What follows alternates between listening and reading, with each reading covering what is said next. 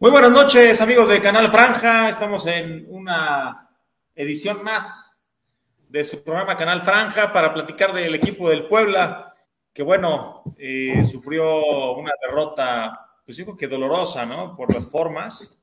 Creo que las sensaciones, al menos para mí, no habían sido tan malas. Pero bueno, los saludos, soy Daniel Ortiz, con el gusto de siempre, 5 de octubre 2021.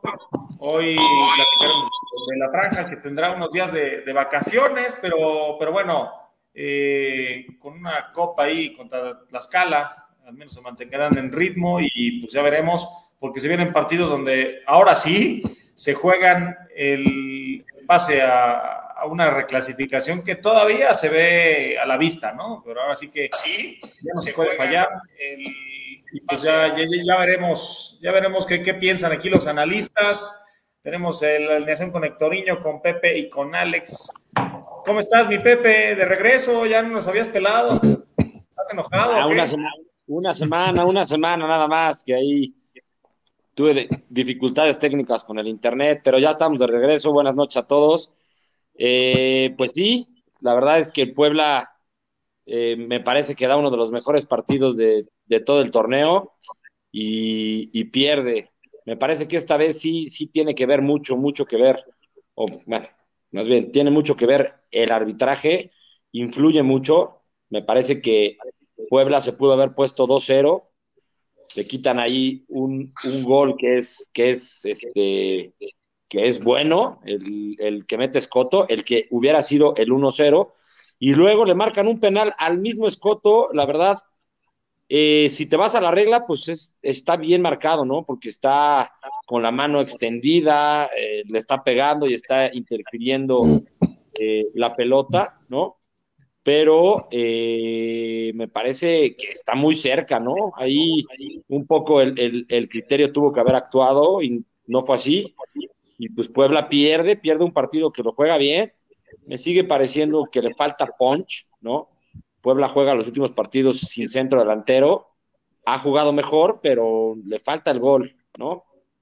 Entonces, ojalá y esta, pues este cuadrangular, o no sé qué sea esta copa contra los, contra los coyotes pueda, pues afinar, pueda ver. Yo pensé que era el momento para Memo Martínez y no lo fue. Entonces, pues vamos a ver, a ver ahora cómo plantea contra Necaxa, que es el que sigue. ¿Cómo estás, Alex? ¿Cómo viste el partido? ¿Cuáles son tus sensaciones?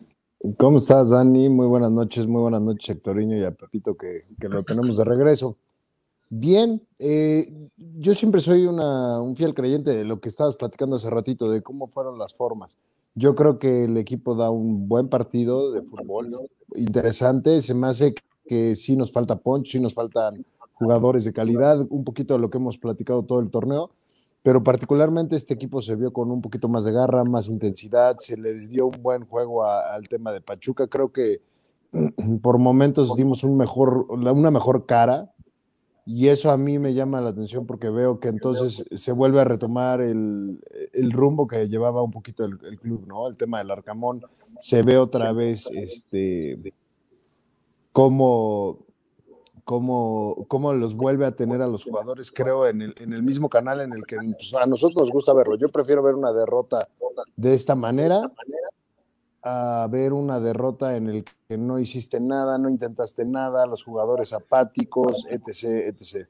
Entonces a mí me da mucho gusto que el equipo se viera así. Creo que lo que dice Pepe, yo tampoco, yo, yo creo que y, lo que dice el Arcamón en la declaración, yo creo que lo dejo aquí a, esta declaración de hoy, de decir, bueno, sí creo que el, árbitro no tomó las mejores decisiones, creo que el VAR eh, tijereteó demasiado el partido y eso al final influyó bastante en el equipo. Entonces creo que, bueno, se acaba ahí, es un partido, le damos la vuelta a la página y es seguir con este rumbo de que se empiezan a dar mejores partidos.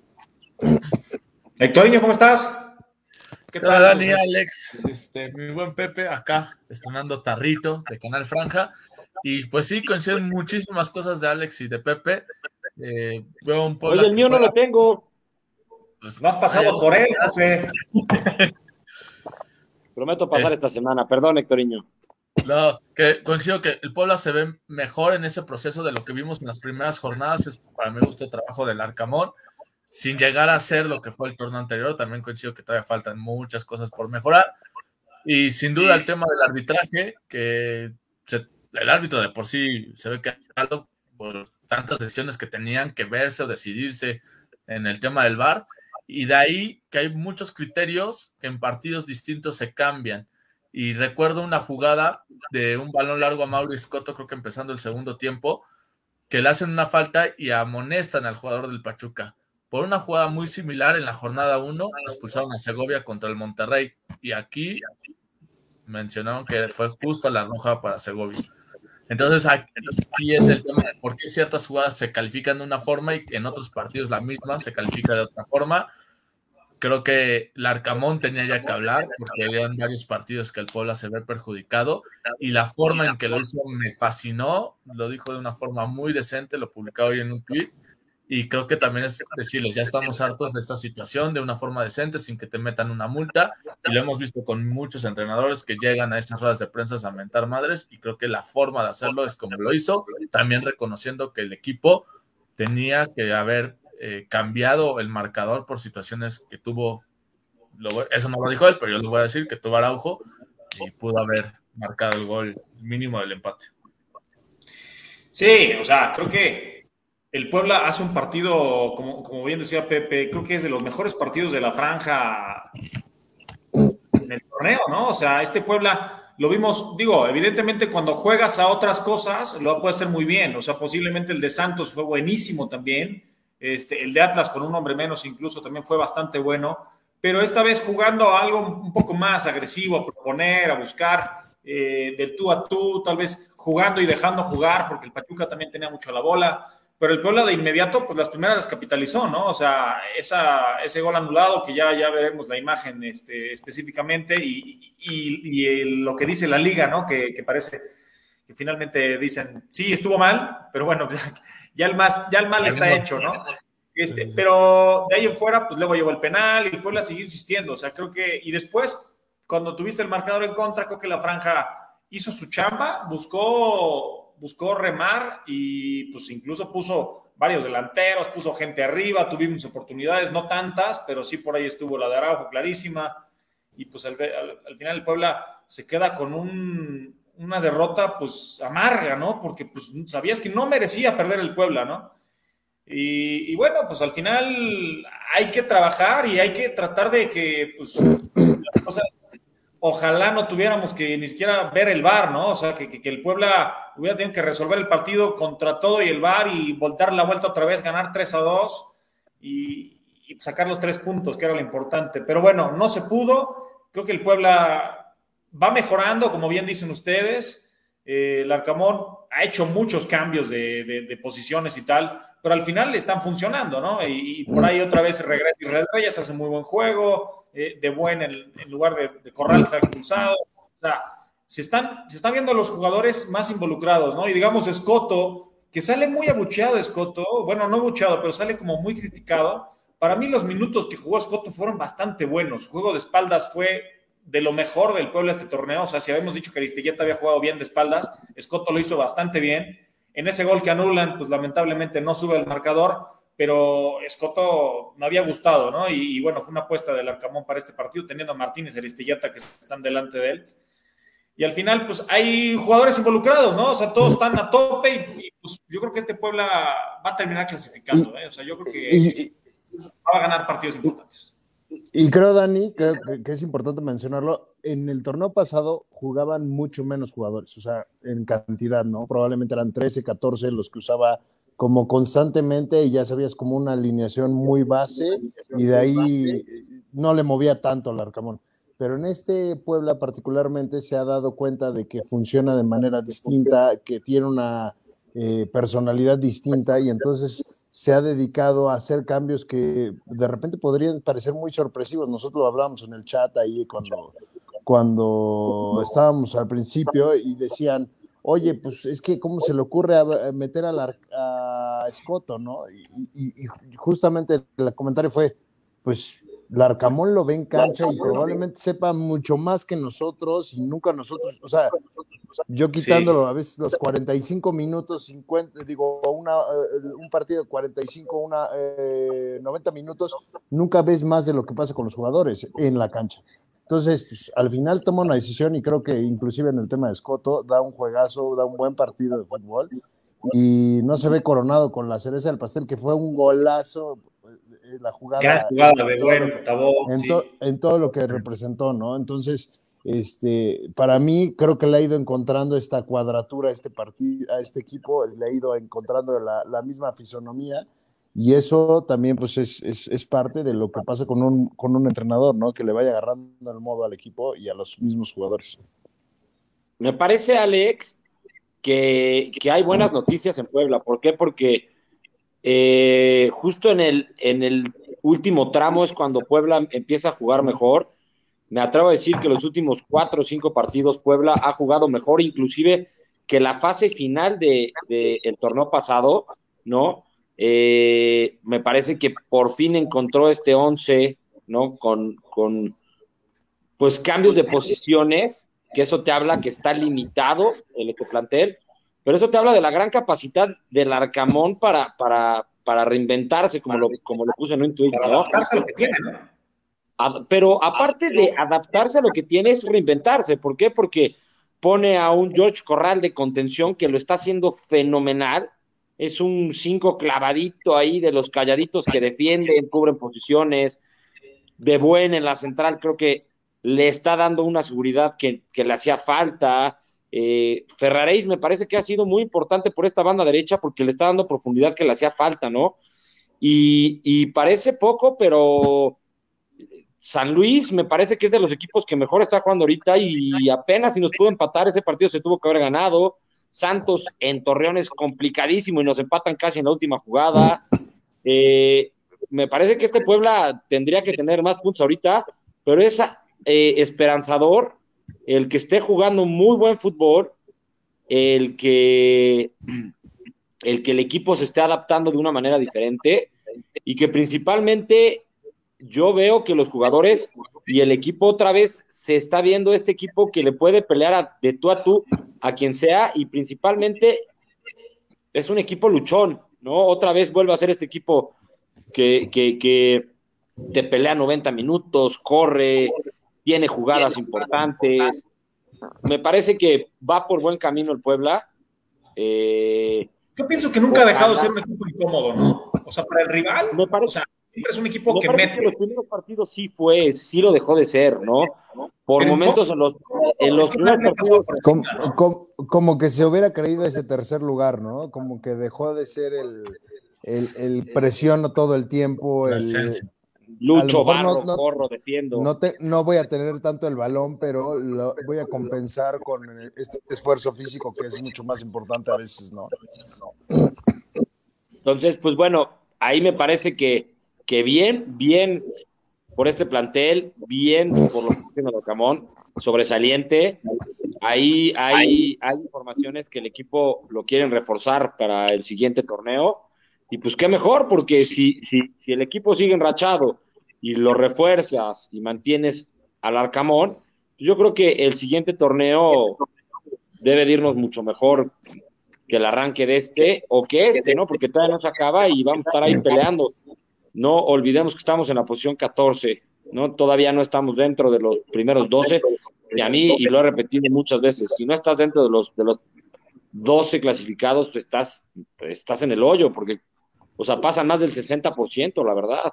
Entonces. Obleta antes de iniciar el torneo sería un fracaso. Sería un fracaso.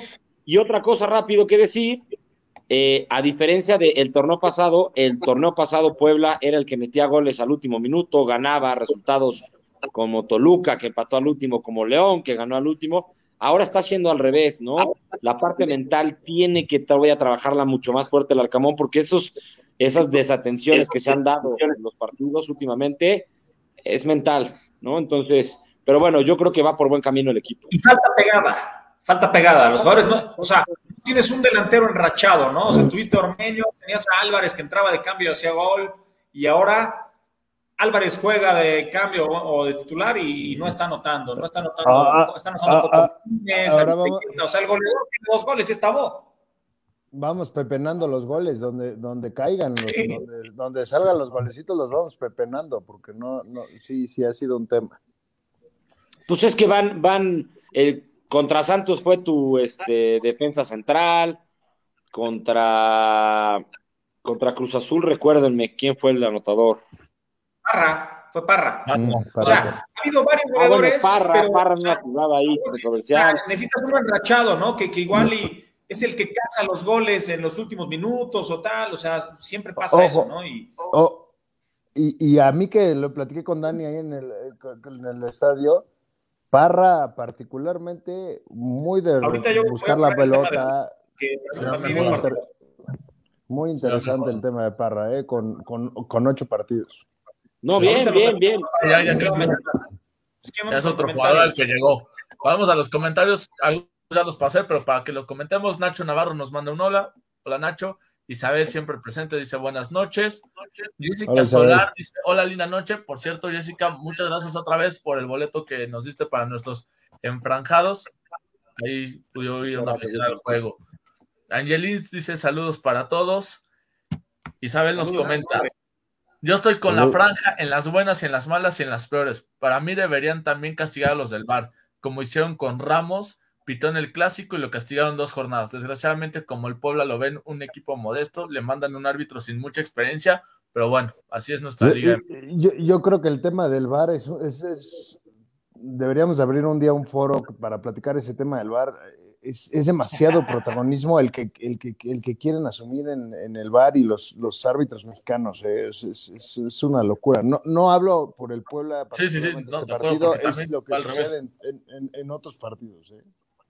Pero ah, lo que, lo que, lo que siento un poco con el VAR, no sé cómo lo vean, y aquí voy a meter un poco de, de controversia, ¿no? En general, pero me parece que el VAR no está o no está funcionando como, como debería o como fue planeado, ¿no? Me parece que el VAR, o sea, es peor ahora porque revisan la jugada en slow motion, cuadro por cuadro, varias tomas.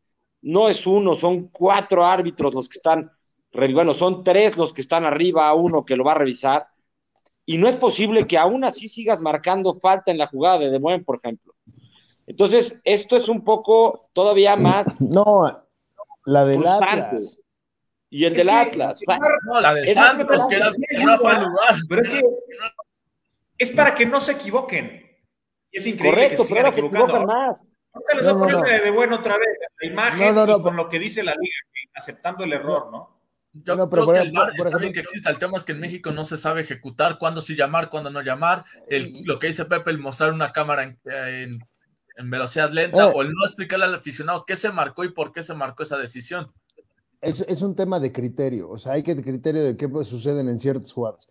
Pongo la de George Corral contra el Atlas en la que lo expulsan, toca el balón y se lleva al jugador, o sea, ya la regla, cualquier cosa que diga, se llevó el balón, o sea, a partir de ahí, si se lo, o sea, fue una fuerza desmedida, lo que quieras, pues, probablemente era una amarilla, pero, pero hay un criterio raro sobre, veo la, la, la, la jugada en tan despacio que evidentemente parece que es, es algo que, que mucho más grave de lo que realmente sucedió, ¿no? Entonces, para mí el tema del VAR es un tema de criterios que se ha llevado bastante mal en la Liga Mexicana y, y- y es de verdad que, que, que qué En tristeza. el mundo porque- particular, ¿eh? Hay ligas Porque que lo hacen mejor que otras. Pasa en todos lados. Pasa en todos En. España pasa. Sí, Pero no debería de ser. Es que es estúpidamente irreal que, que, que se juzgue una jugada y que vayan al bar y que sea al final, sea criterio. Porque entonces no se aplica un reglamento como debe de ser, se aplica un criterio sobre un reglamento. O sea, Y- la jugada de De Buena es falta o no falta, y si es falta, ¿por qué es falta? ¿Dónde lo toca? Deben de explicar. No, no basta nada más con disculpe, nos equivocamos, no puede ser. sí. La, la jugada contra Santos no era fuera de lugar. Que me expliquen por la qué la línea. marcan. O sea, Claro. Ahí hay líneas, tienen tecnología.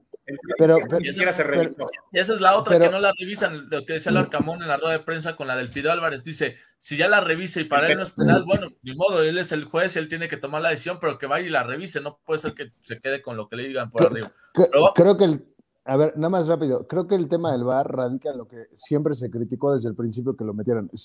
Tienen que darle, como en algunos otros deportes, es dos o tres oportunidades a cada entrenador para que decida y diga, oye, esta la quiero revisar y esta muy puntualmente la checas y sea un tema de criterios de lo que realmente a un equipo le conviene o no le conviene.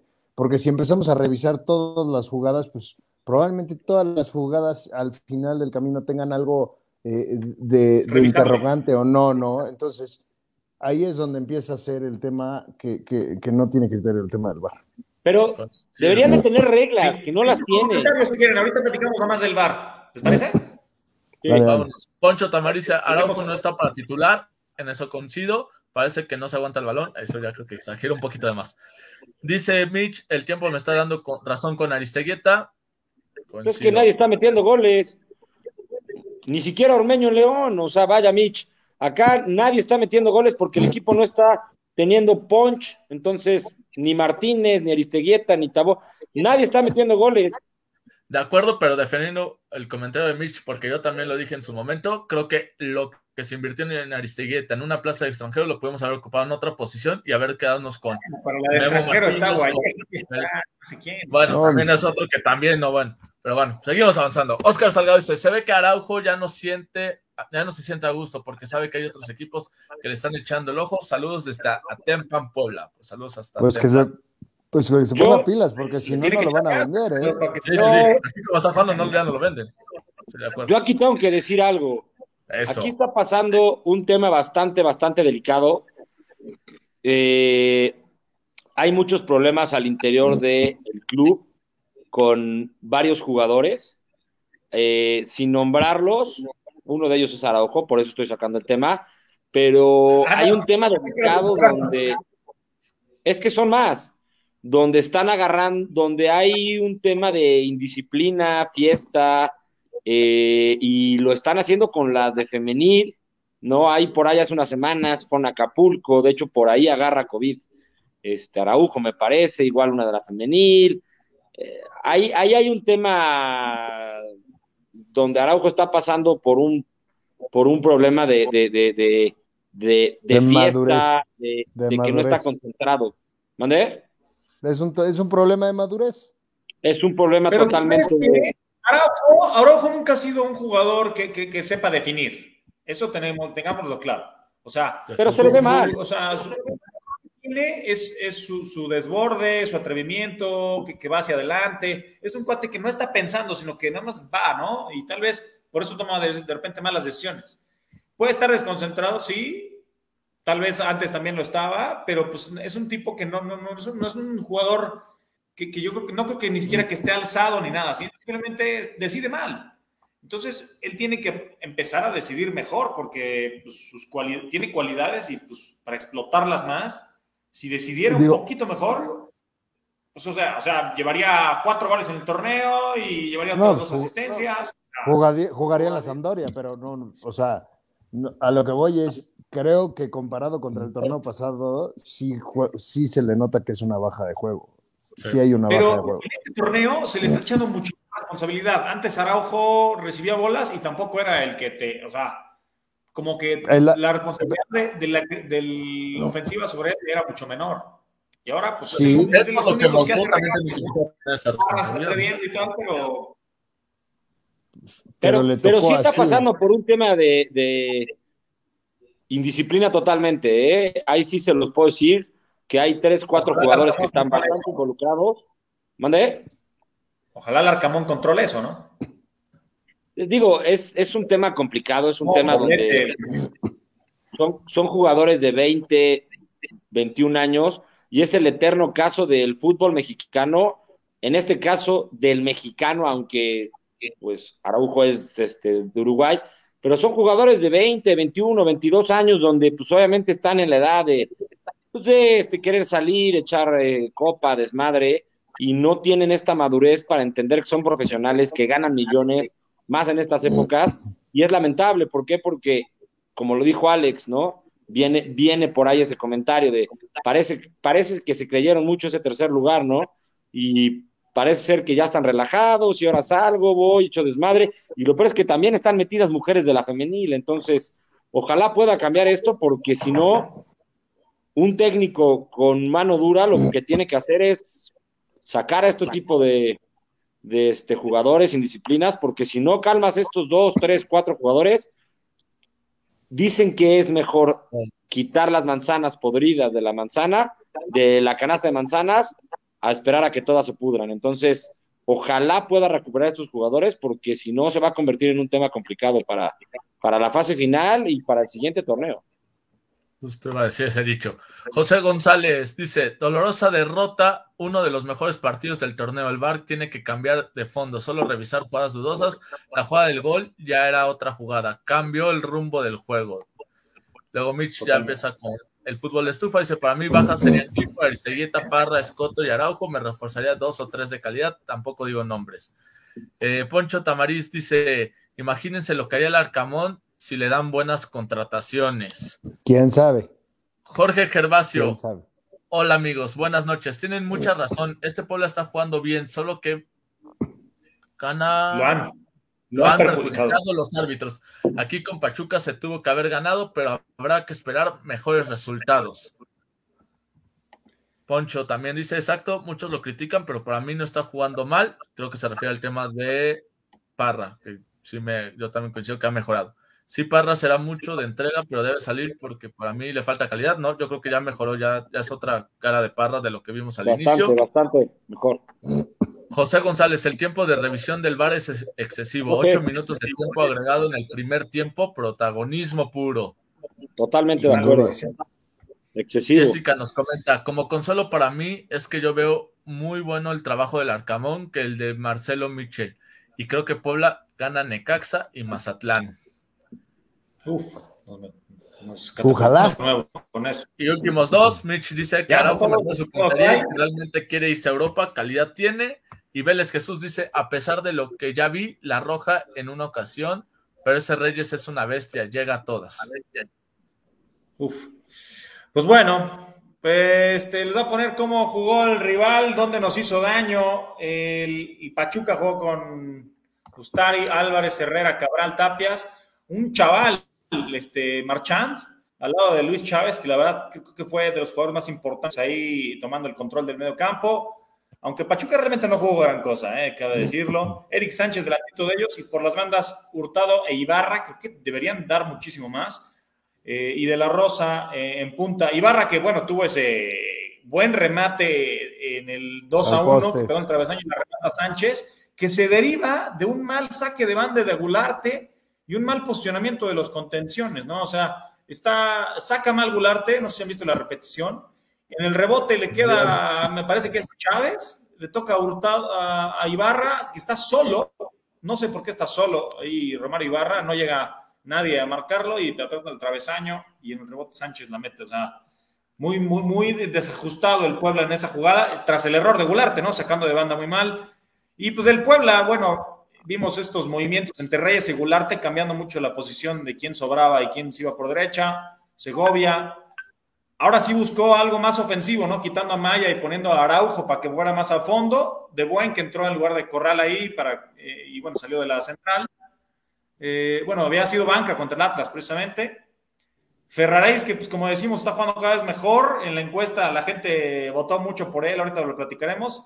Parra, como enlace, eh, Tabó un poquito más como extremo y Escoto ya en punta. La otra vez estaba viniendo sin un 9, ¿no? Y ahora sí, pues puso Escoto. Creo que Escoto tuvo un partido aceptable, pero finalmente, pues, pues digo, el resultado no, se da, pero el funcionamiento y sensaciones, pues como comentamos, era, eran buenas, ¿no? Y bueno, ya perdiendo, puso a Maya, puso a Álvarez a buscar eh, la medio campo casi casi, Martínez ya en punta, sin encontrar todavía el resultado, incluso puso Aristeguieta, o sea, se vio, se fue muy arriba el Puebla, eh, dos, dos, delanteros arriba, dejando solo a Maya y a Reyes, y laterales. Por ahí habíamos dicho que Raúl Castillo merecía una oportunidad y la tuvo. De hecho, tuvo el último disparo del partido que la manda desviada. Y eh, bueno, jugó Raúl Castillo. fuera de su posición realmente, como un volante derecho ahí, este, casi lateral. y bueno, pues el Puebla... Perdón. Entender que es su debut, pero los pocos minutos que tuvo, dices que entró el 87, este, la verdad, a diferencia de lo que le vimos a Martínez y al chavo, ay, se me fue, Beto.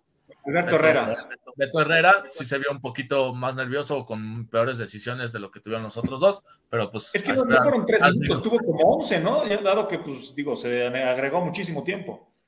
Y sí, pero como te digo, fuera de posición, ¿no? Se lo metió como a desbordar, a meter centro, y pues finalmente nada llegó a destino.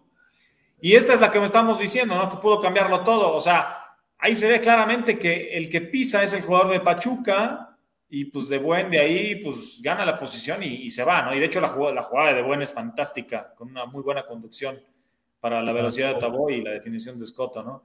Y eso, esas palabras son lo que dice la misma liga, este Arturo Bricio ahí con, con este, los videos de YouTube que saca la liga explicando las jugadas que están bien y las que están mal, que dice Coriño, no explican, pero bueno, sí lo explican, pero aún así hay muchas que dices, oye, o sea, porque la de Corral reafirma que es roja directa y pues dices, oye, pero toca la bola, ¿no? Y bueno, esto dice, trata una disputa leal del balón, no existe falta, el árbitro debió rectificar su decisión y dar el gol por bueno. Ni hablar, no pasó. Preguntamos quién fue el jugador más destacado. Eh, Parra el 15%, Ferraréis 33 casi, Salas 25 y Reyes 27. ¿Ustedes quién les gustó? Yo voté por Salas, porque volvió a ser... No fuera no. No, no, también. O sea, siento que le estuvo muy bien la opción y aparte creo que es la más pareja que hemos tenido. Salas, a mi gusto volvió a ser el Salas del torneo anterior, que este torneo no se había visto, por eso es que me fui por él. Y, pero sí, en general los cuatro bastante bien.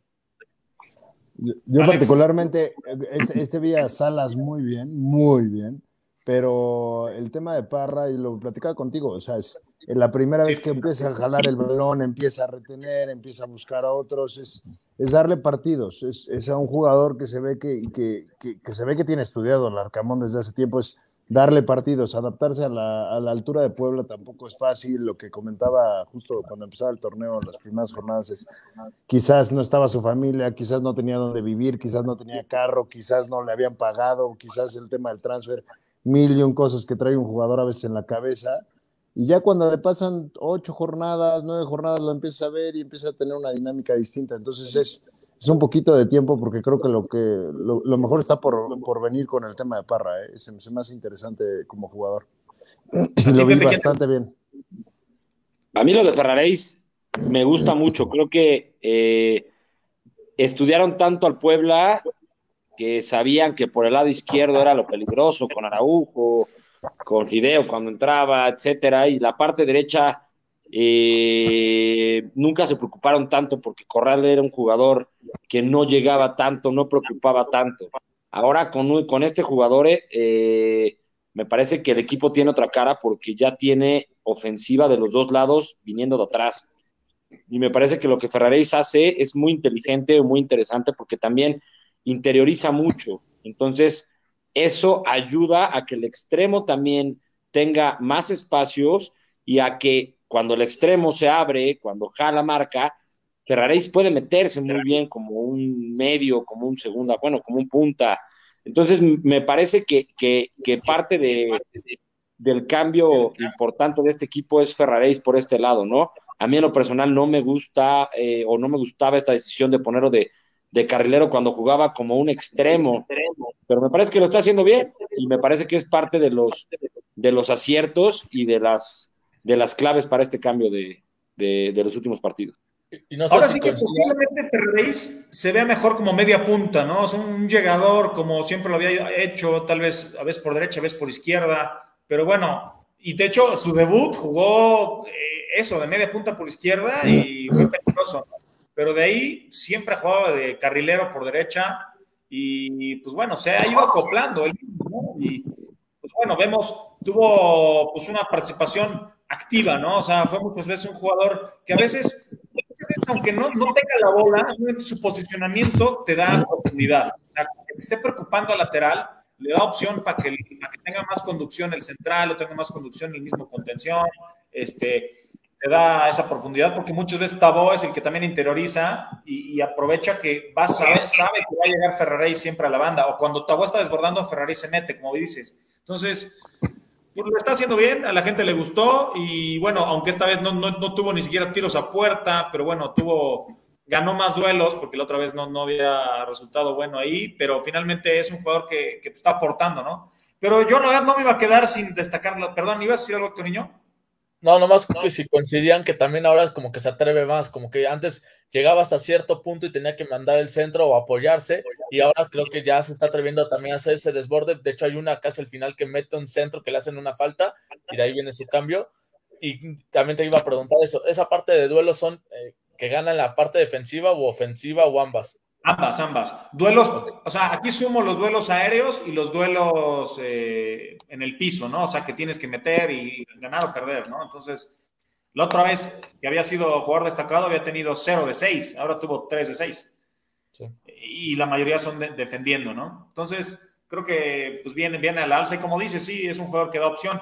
Pero les digo, yo no me iba a quedar y platiqué con Alex, de hecho, viendo el partido, que, que Pablo Parra lo está haciendo bastante bien y es que fue para mí el mejor jugador del Puebla. O sea, tuvo cuatro pasos clave, cuatro de seis centros. Los duelos casi todos fueron duelos individuales, este, tanto para ganar como para perder la bola. Entonces, de ahí cuatro de siete regates. O sea, es un jugador que está atreviendo más.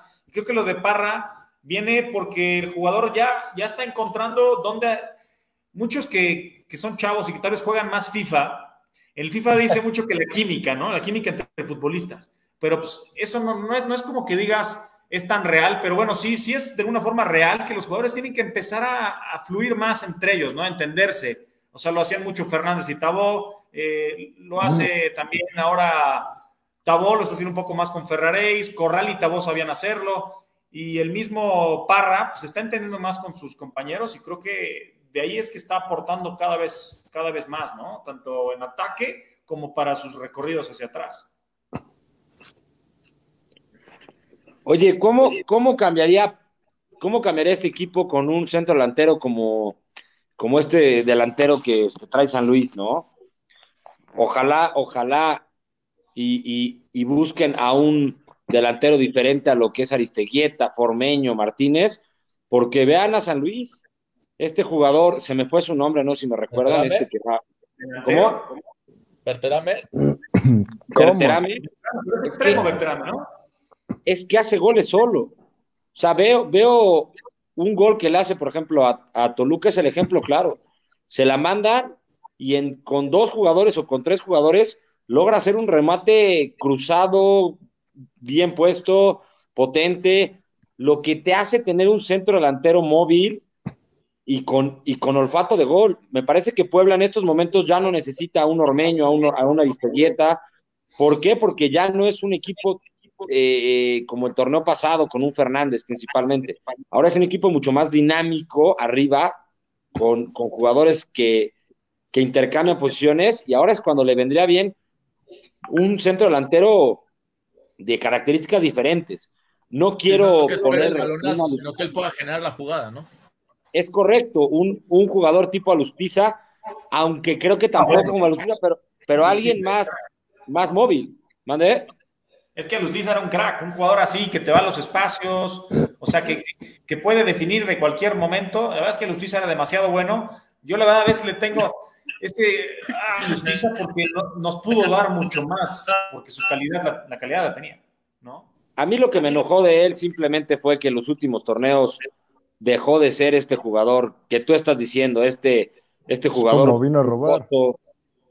Exactamente, entonces, pero bueno, alguien con estas características, alguien que, solo te pueda generar, que te pueda definir, que pueda sacar un disparo, eh, sacarse un jugador, me parece que por ahí debería ir el Puebla pensando en el siguiente torneo. ¿eh? La verdad es que, que yo no veo a un Puebla otra vez con dos, con un centro delantero alto, fuerte, rematador, porque ni siquiera se entran tanto. No, ya no es un Puebla tan tan de centros porque es un jugador, es un, es un equipo más vertical, con más Depende partido, ¿no? Terminaste con Pachuca metiendo muchos centros, aunque digo. Por la, por la circunstancia, porque vas 2-1 perdiendo. Pero ahí podrías tener a un Memo Martínez, ¿no? Pero tienes que tener a otro jugador. O a un Aristeguieta, el que sea de los dos, pero que sea un centro delantero fijo. Pero tienes que tener a otro jugador que creo que es lo que está la opción, ¿no? O sea, un jugador, o sea, que, el titular sea un jugador un poquito más, o sea, un centro, un delantero que sobreviva solo, ¿no? O sea, que, sea más o sea, un Tabó pero con gol. Es que Tabó es muy pues, bueno en eso, pero finalmente le falta gol, ¿no? Pues, o sea, yo, yo te diría, no, se ha visto mal teniendo, o sea, si le dieras otra dinámica de juego, probablemente le podrías dar esa, esa, esa cualidad. Lo que pasa es que tiene mucha explosividad Tabó, entonces sí se vuelve interesante en esa posición. Cuando juega de volante, cuando juega de volante, tiene el problema de que quiere encarar todas y muchas veces no se entra, entonces se pierde y juega un partido como medio de manera individual, pero cuando está jugando de delantero es interesante porque al final pues quiere generar su jugada para meter gol. Entonces, eh, creo que lo mismo que dije hace ratito, o sea, eh, Larcamón le ha encontrado la, la, cuadratura a este Puebla, entendiendo que si no tienes un centro delantero que te funciona de la misma manera, o sea, habla la gente de Aristeguieta, pero es lo mismo de Parra. Tiene cuatro o seis partidos, se rompe el pómulo, eh, tiene que ir a una terapia, regresas, está, está difícil y hay que darle juegos. Yo creo que venía haciendo un buen papel y hay que darle juegos y probablemente otro torneo y, si ves que no funciona, creo que a veces nos quedamos con jugadores que tienen, o sea, lo de Clifford, que tiene otro torneo y él sí no jugó. Hay gente preguntando por Clifford y, por Villalpando, ¿no? Este, de hecho, ahorita a ver si ponemos más comentarios para que no se, no se escape esos temas.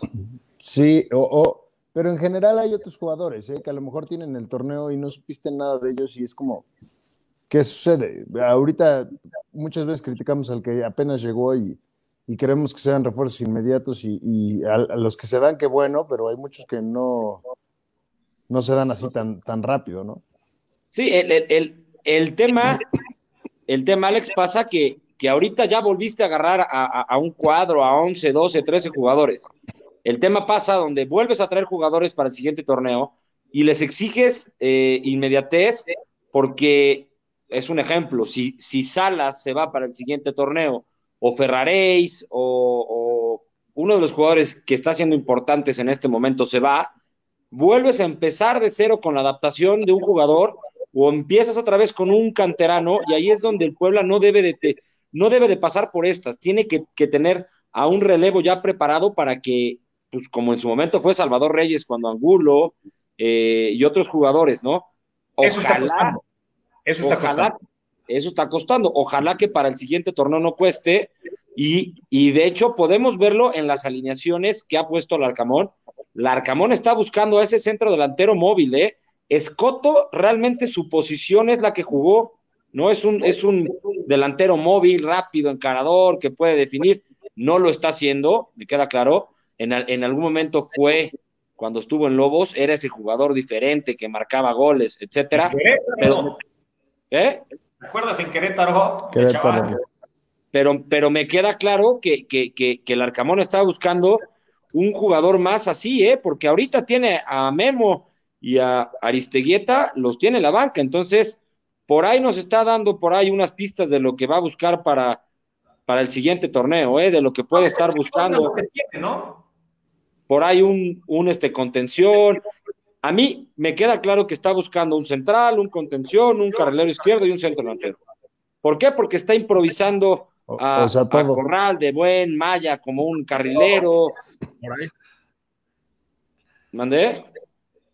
No, no, y también por esas posiciones le está dando minutos al veterano, también para ver si de ahí sale alguien con ese movimiento que estamos hablando. No, no, eso es lo más interesante. Ferrari estaba cansado ya, ¿no? Entonces, Ferrari está siendo titular ahí y está siendo titular por bien porque George Corral le, encontró una posición de organizador, ¿no? Entonces, creo que si Ferrari pues, no te aguanta tampoco los 90 minutos porque tiene más desgaste, pues por eso ha puesto por ahí Emilio, ha puesto a este chavo.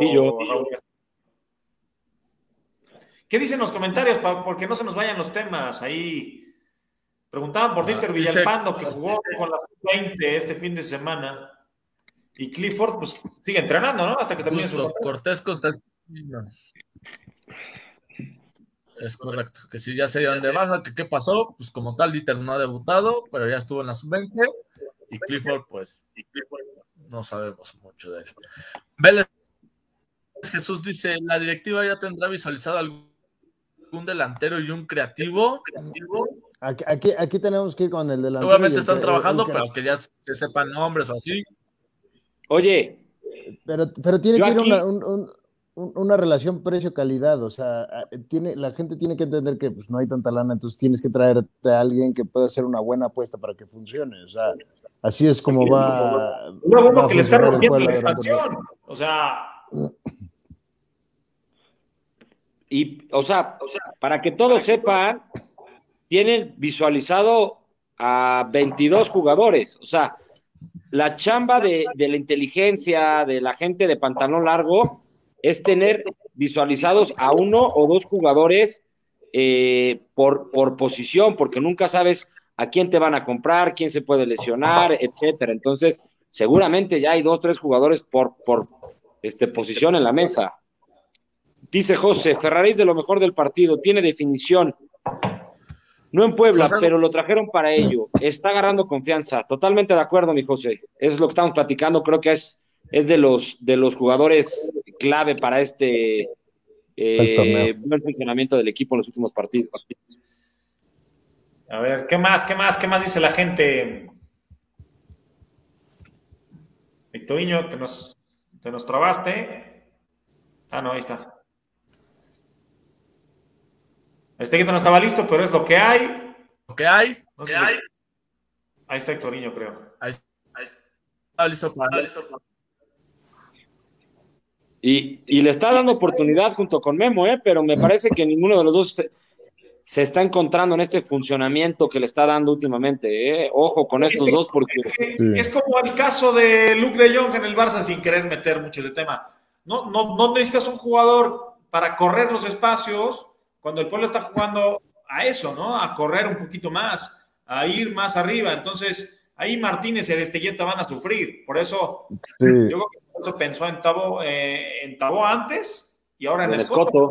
Pues aún así, sin ser muy veloz, pues es, menos tanque que los otros dos, ¿no?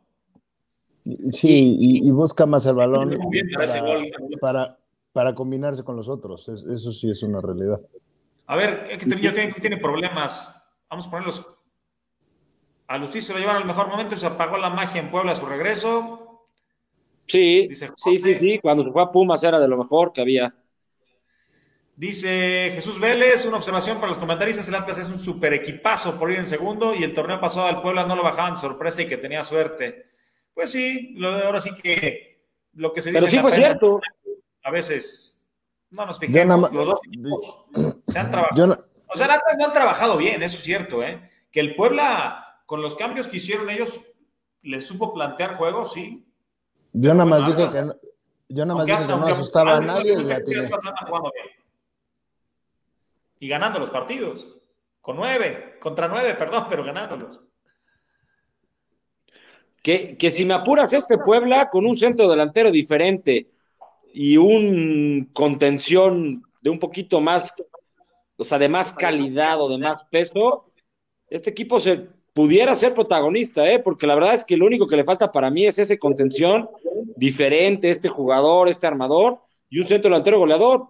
Yo creo que todo lo demás bien o mal estás cubierto, ¿no? Claro que puedes buscar por ahí otro carrilero izquierdo que te pueda dar pelea con Araujo, que te dé buenos partidos, puedes buscarte por ahí otro, otro carrilero derecho que le haga competencia, otro central de un poquito de más este, jerarquía, orden, peso, ¿no? Pero creo que con estos dos jugadores, creo que Puebla real, realmente eso es lo que, lo que le está faltando, ¿no? Un contención de peso, un, un este Pedro Aquino, por ejemplo, ¿no? Que tan importante fue en León y ahora en el América, alguien, alguien de este calibre. Y un goleador, fácil y sencillo. Un centro delantero. el gol, es el más caro siempre. ¿no? Que el pueblo le compró barato varias veces, lo vende caro. compró caro a Cavalini, compró, digo, compró barato a Cavalini, a Ormeño y los vendió carísimos. Pero bueno, pues no siempre vas a digo, Que por ahí se puede dar lo de Ormeño. A mí no me gustaría, pero no está jugando casi nada en León, entra de cambio creo que lleva un gol. Pero no te van a regresar prestado, no, no creo. Yo creo que sí. juego sí, es no, 20, Ve- dice Jessica ya aprendí.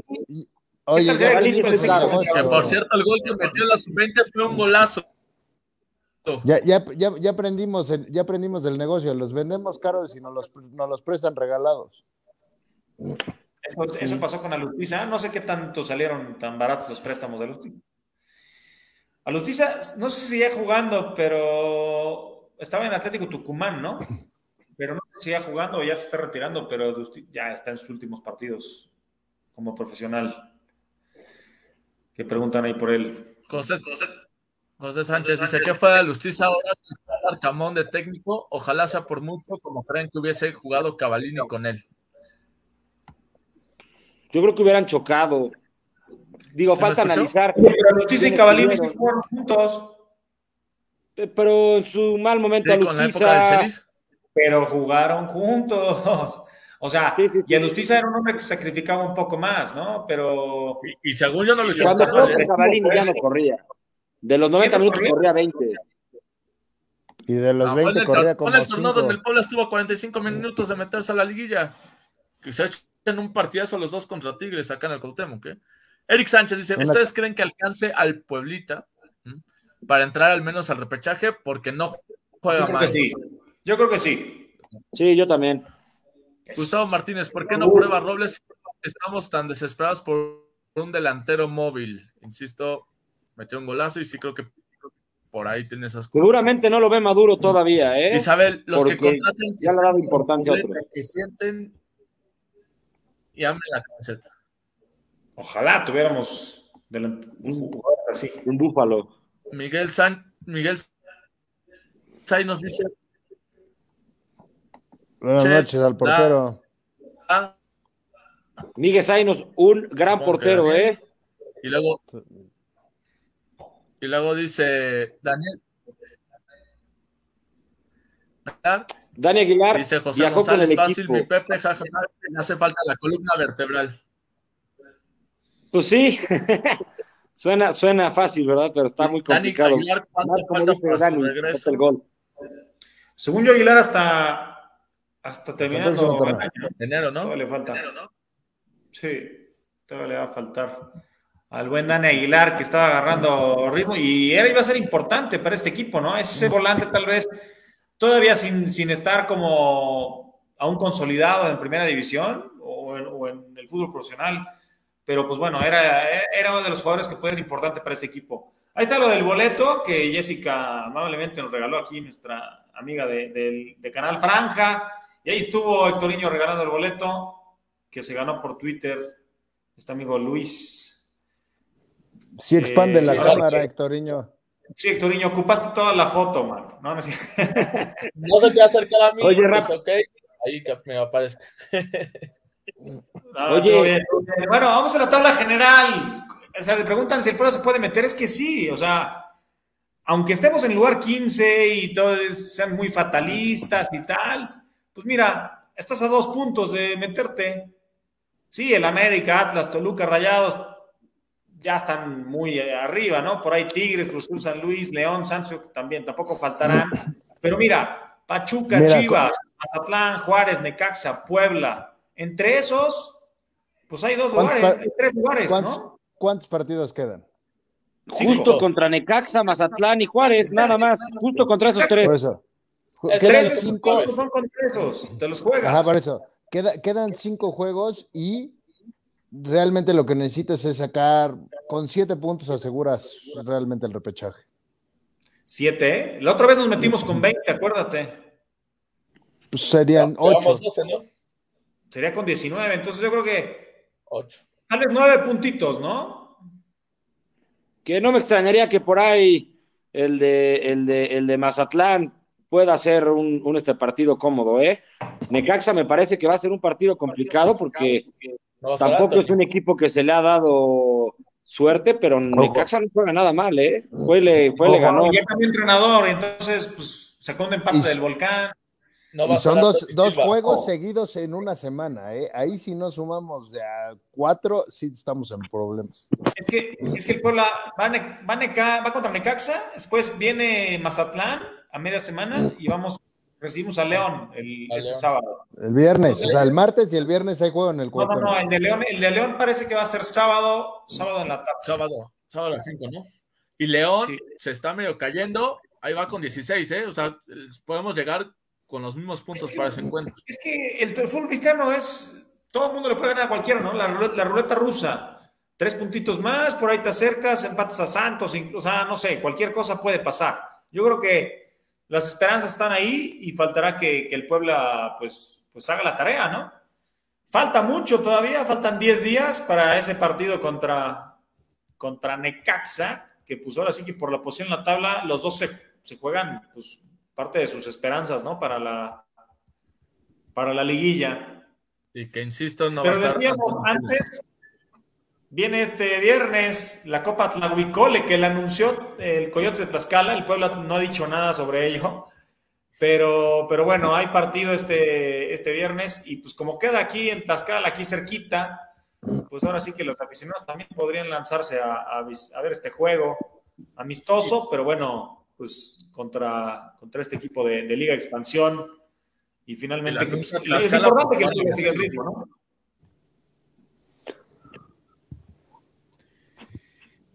Y bueno, las subs. Otra vez Robles. 1-1 con un gol de Robles, dice Sectorinho que es un golazo, la verdad no lo he visto. Búsquenlo en su Instagram Ángel Robles, es un golazo. De, zurda, de fuera del área. Platícanos. Es una conducción y fuera del área mete un disparo y la mete al ángulo. Oye, yo creo que también es importante nombrar que, que llamaron a la sub-21 de la selección mexicana a Ramón Juárez hoy también, ¿eh? Que no ha jugado en Puebla, pero está en el equipo. No, ya, ya, ya. Ha jugado más con la sub-20, lleva unos minutitos nomás en el primer equipo. De hecho, jugó en Torreón Pero- nada más partido. No y ha bueno, jugado. de la sub-20 está Emiliano Escudero, ¿no? Y, un- y, un- y el portero de que es de la El sub-18. Pero- también. Sí, sí, sí. Es correcto. Que por cierto, estos dos equipos, digo, al final es importante que, va- que compitan y tal, pero lo mejor es que salgan jugadores, ¿no? Este, pero bueno, tanto la sub-20 como la sub-18 no han tenido un buen torneo, van en el lugar 16, o sea, casi hasta el final de sus tablas, ¿no? Entonces, ojalá que, que repunten y que pues tengan oportunidad. Ahora sí que los chavales, como dices, la verdad es que todos hemos, queremos ver a Robles más minutos en primera división. Ojalá que pronto los tenga y, ese rodaje que le hace falta para sacar esos zurdazos en, pues, en la cancha del Cuauhtémoc contra, contra rivales de primera división. Ojalá que, pronto sea. Y pues, hablaron brevemente de la femenil que perdió 3 a 0 con, con Tigres. La verdad es que eh, vi un poquito el partido. Estaban aguantando el cero, pero es que Tigres es el mejor equipo de, de la liga y terminaron arrollando, los, arrollando a las chavas 3 a 0, aún sin la brasileña que tuvo COVID, Verónica, y, y pues bueno, una derrota. Porque anda también de desmadrosa. Mm, No lo sé, Pepe, si tienes, o sea, si tienes este, certeza, pues bueno, pero al No, final- no, no, no, no. Son, son, son comentarios nada más que me llegan, que me platican, pero no, pues no. Digo, tendría que tener pruebas, pero yo solo sé que, que varias jugadoras de la femenil, yo no estoy hablando de ella en específico, andan de desmadre y que por eso agarraron COVID varios del Puebla, de la femenil como de la, como de la varonil. Por lo mismo. A ver, puede ser lo que vas de tu ejemplo, que a ella le contagió otra compañera que tal vez sí fue al desmadre. O sea, no Exactamente, forzosamente exactamente. ella estuvo en el desmadre.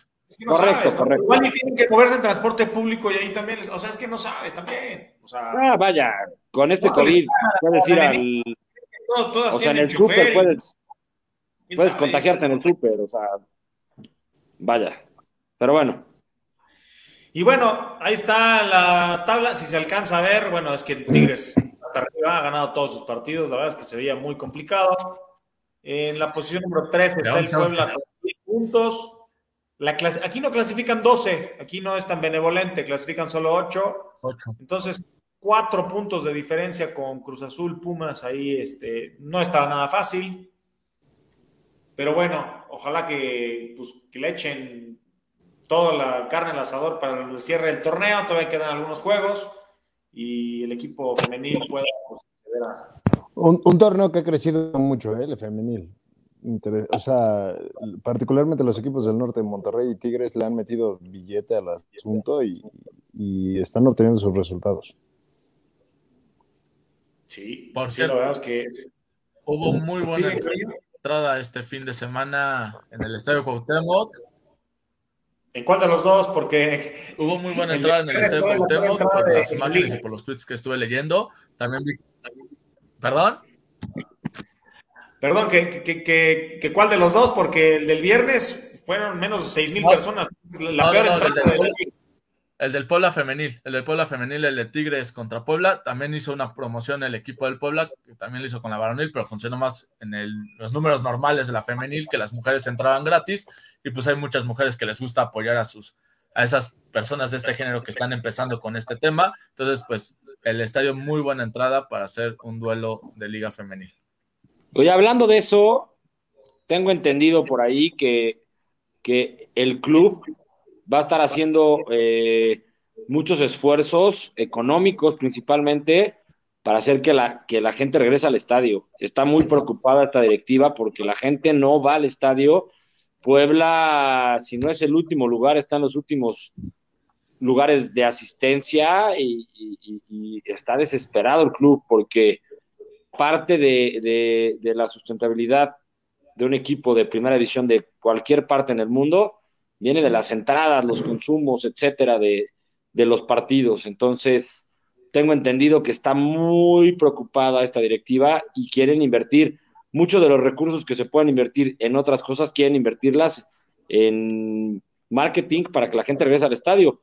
La verdad es que a mí, cuando me, cuando me, cuando escuché esto, se me hizo un poco puta, absurdo, ¿no? Porque yo creo que es al revés. Primero tienes que armar buen equipo, buena temporada, ser constante para que la gente regrese. Yo no creo que con, que con promociones, que con comerciales espectaculares, puedas hacer que la gente regrese al estadio, la verdad. Pues ojalá que sí, ojalá que sí, por ahí eh, hay gente que todavía se está cuidando, que todavía hay el problema económica, ¿no? Que tanto tiempo nos queda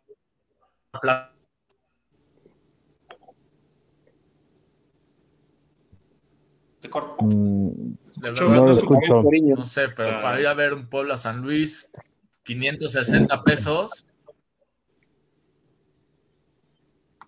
Sí. Lo hemos hablado acá varias veces. abonado. Ya se nos fue. Y aparte somos de los estadios más baratos, ¿no? Digo, lamentablemente, yo creo que pasa por un tema y va a ser dificilísimo porque habría que hacer una encuesta con todos los este, jugadores, etcétera, etcétera, pero me parece que Puebla está muy casado y la, el, más bien el aficionado está casado muy fuerte con el horario de los domingos a las, a las 12. Creo que cuando Puebla empezó a cambiar a ¿Cuántos años tiene que el Puebla ya no juega domingos a las 12? ¿Y cuántos años tiene que el estadio está vacío siempre? ¿Y domingos a las 12 siempre estaba lleno? Pues había mucha más entrada, muchísima más entrada. No, no creas que tanta, ¿eh? O sea, ¿eh? no, no, había, no, no tanto. Y se regalaba mucho boleto, ¿eh? También se regalaba muchísimo boleto en ese entonces. No, yo creo que el, asunto, el, asunto y, lo, y, lo, pongo aquí entre puros aficionados de la franja y, lo digo porque pues no lo diría con otros con otro tipo de aficionados si estuviera con los de rayados así el aficionado poblano somos difícil, nos cuesta trabajo por comprar nuestro bono, nos cuesta trabajo comprar nuestros boletos, nos cuesta, o sea, no, no somos fáciles, como que, como que no somos una afición y creo que tampoco el equipo, como dice Pepe, llevamos 30 años que no estamos, no estamos recibiendo el mejor producto para consumirlo, ¿no? Pero eh, es un poquito un, un, círculo vicioso que no funciona, que no, que, que no salimos de ahí de que no tienes un buen equipo y también el con, o sea, tampoco, tampoco como aficionados nosotros cedemos.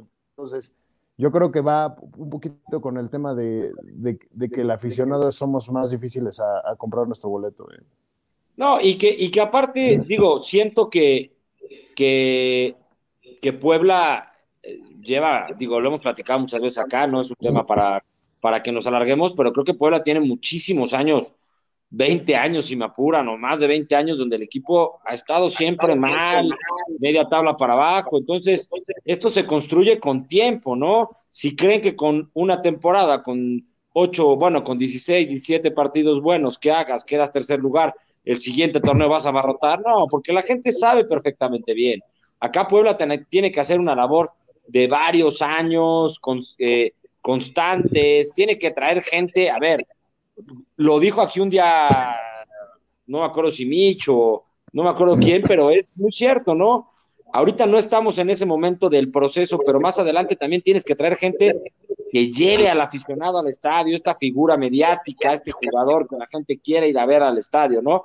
Pero esto se construye en años. Y si la directiva no entiende y cree que con una promoción, con espectacular, con etcétera, van a regresar en seis meses o en un año, disculpen, esto es, un, esto es una chamba de varios años, de meterte varios años a la liguilla, de ser protagonista, etcétera, etcétera, ¿no? Tuvimos aquí a Poblete y nos decía que era irreal que después de que el Puebla salió campeón en la, 89-90, el siguiente partido del siguiente torneo como local ni siquiera se llenó el estadio, ¿no? Pero vuelvo a lo mismo, ¿cuántas temporadas tuvo malas Puebla por dos buenas, no? Sí, ha sido así. O sea, pero no por una buena temporada ya la gente, o sea, ya vas a esperar que la gente. ¿Cuánto? a ver, yo lo que lo yo lo del es que por fin ya hubo niños.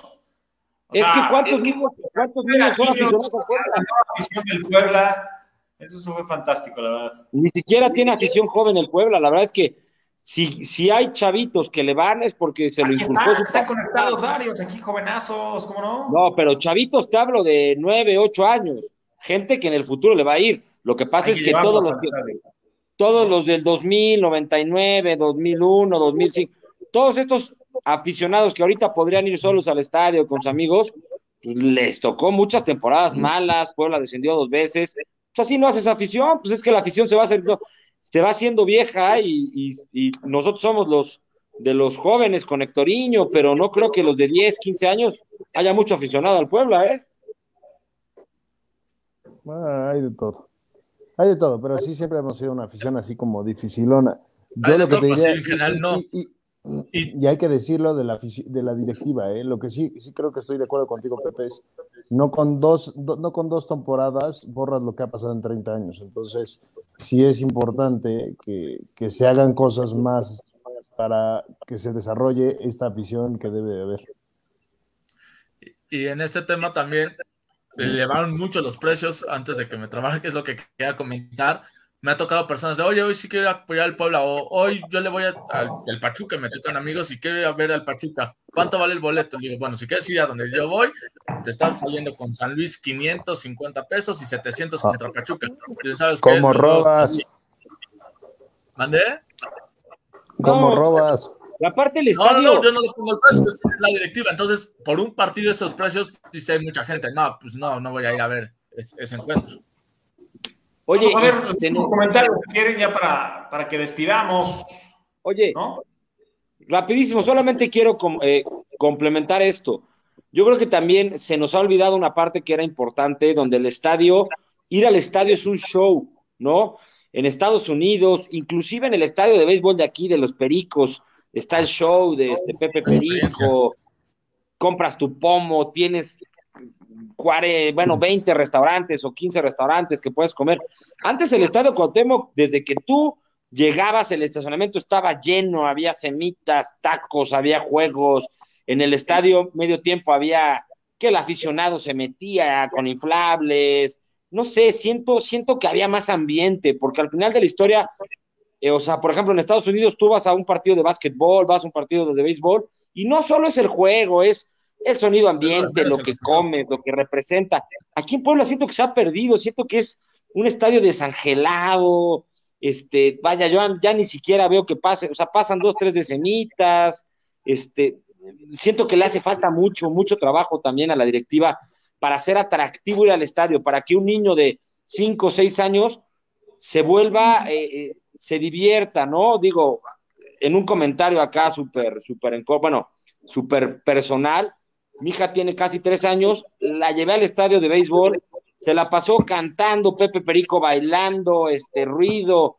Ella me pide, oye papá, ¿cuándo me llevas a ver a Pepe Perico otra vez? Estoy seguro que en el estado que se va a aburrir porque no hay nada, o sea, es que no ponen ni musiquita, no, no lo sé, no lo sé, siento que, que le falta producción al estadio para que sea atractivo ir, para todas las edades, ¿eh? no nada más para el que va solo a ver al partido. Sí, más familiar. Vamos a los últimos comentarios para despedirnos. Gustavo Martínez dice: ¿Consideran que Salas sigue mostrando, eh, mostrando la calidad para mantenerse más temporadas en el equipo. Ojalá. Ojalá se quede más tiempo. Para mí, Salas ha, sido muy flojo este torneo. Su mejor partido fue el anterior, pero creo que le muchísimo jugar como, como, con un jugador, o sea, teniendo que tener más responsabilidad ofensiva, recibir el balón más adelante. Y con eso le da para ser capitán. Pero por muchas cosas que tuvo antes en otros torneos. Y como Fernández. Ya no busquen más tras, trasegamos, traigamos al Samba Rosas del retiro y hasta la Conca Champions ganamos, dice Vélez Jesús. Este, Jessica Solar, Jessica Solar Sánchez le ganas a Necaxa y Mazatlán, empatas con León y pierdes con Juárez. No sé por qué perdió con Juárez, Jessica. Pero... le faltó como Dice, es mejor que... pues es mejor que de buen. Lo que se refiere al tema de Salas. Salas. Mitch Martínez también dice: Espero que Tabodeus no esté involucrado en esa panchanga que dijo Pepe que hay que cuidarlo. Tabo no es. Yo no voy. Son los mejores jóvenes del equipo, los de 22, 23 para abajo. Dice, yo no, voy por la pandemia, si me da cosa, pero cuando baje si jalo, créanme, soy de los, son de los lugares más, de los lugares que más añoro. Coincido con Alex, Oye, Mitch. también a las 12 no había entrada. Mitch, rapidísimo. Ve al estadio, está vacío y aparte al aire libre. Créeme que si hay un lugar donde no te puedes contagiar es el estadio, no hay nadie. O sea, es que es como si fueras al este campo, no hay nadie, no hay filas para entrar no hay tumult, no hay nada, hombre. Te lo juro que es imposible que te contactes en el Cotebo porque es demasiado grande para los que vamos. Sábado a las 8, dice Miguel Zainas. Es un tema televisivo, ¿eh? lo hemos platicado. No, pero sí, estoy de acuerdo. Que es muy, sea ideal, pero es el horario. Sería mejor, seguramente. Seguramente sí. Pero, pero, pero la realidad es que si tienen amigos de otros lugares, eh, el viernes botanero es un buen producto, ¿eh? se vende. Mucha gente ve el viernes botanero. Y entonces la realidad es que muchas personas andan fuera de Puebla más al pendiente del equipo porque pues, lo pasan bastante seguido el viernes. Eh, el tema. Sí, pero parece que no aprendemos a las grandes ligas, o sea, a los, a los este, torneos grandes NFL tiene jueves por la noche, domingo, lunes. Ese viernes botanero tiene que ser como el Monday Night y ponen, ponen equipos, la verdad, bastante, no por decir que Puebla es triste, pero pues tendrían más equipos más importantes o que jalen más. Yo creo que deberían aprovechar más ese viernes. ¿Cómo sabes que el viernes, el viernes botanero es como sabes es el prime de la liga? Tampoco es el prime de la liga. O sea, es el Debería de serlo. Azteca tiene poquitos equipos. Azteca tiene como cinco equipos nada más, creo. Y Azteca es lo que vende. Pues vende es una mala planeación. ¿no? Entonces, o sea, América lo pone el sábado a las 7, o sea, Tigres lo mismo. Es, es los horarios, Más, sí, pero un, un, un, Santos domingo a las 6 de la tarde, yo no sé quién los ve, la verdad. Yo sí lo veo. Cholos, no los veo. Puebla sí Hectorinho se traba, anda ahí. Pero creo que quería decir que si no vemos a Puebla, ¿a quién se le va a antojar ver a, a Cholos? O a Necaxa, o a Juárez, o a Juárez. Son infumables los viernes por la noche, pero bueno. Pepe, te quedaste en los dos. A ver qué. A ver, más comentarios. es que hay un que dice Mitch que tiene 24 que muchos niños ya no les interesa el fútbol, prefieren el Fortnite. este, ¿qué más dicen? No hay jugadores mediáticos. No lo hay. Y tenemos a para que le digamos sugerencias. Y bueno, esa escuela, que hay escuela también, o sea, bueno, hubo gastos también, recientemente de inscripciones, también por ahí, así que no sé si es el comentario. No, no, yo creo que se refiere a que esa escuela que te, que te inculcan irle al Puebla, ¿no? Esta famosa que mi papá, mi tío, mi abuelito me enseñó, ¿no? O no sé. Y es verdad, o es verdad, se, se mama en casa, ¿eh? Total. Así tiene que ser, ¿no? O sea, si no, bye. Oigan, pues bueno, ya despedimos. Eh, nos vemos la próxima semana. esta semana será larga, larguísima, porque no juega la franja, ¿no? Pero este, ya seguimos platicando. Pepe ya se fue enojado. Pepe, ya se fue enojado. Quería, que quería continuar con el tema del estadio, pero ya, es tarde. Alex tiene que parar temprano. Sí, no, me... Ahí les paso mi pick la siguiente semana para los dos juegos, porque pues ya vi que, que Hectorinho no trae naranjas. Dije bajas. ¿Hectorinho no trae los picks? Dije bajas. Pero fueron altas, fueron tres. No, pero el del Atlas fue el que dije.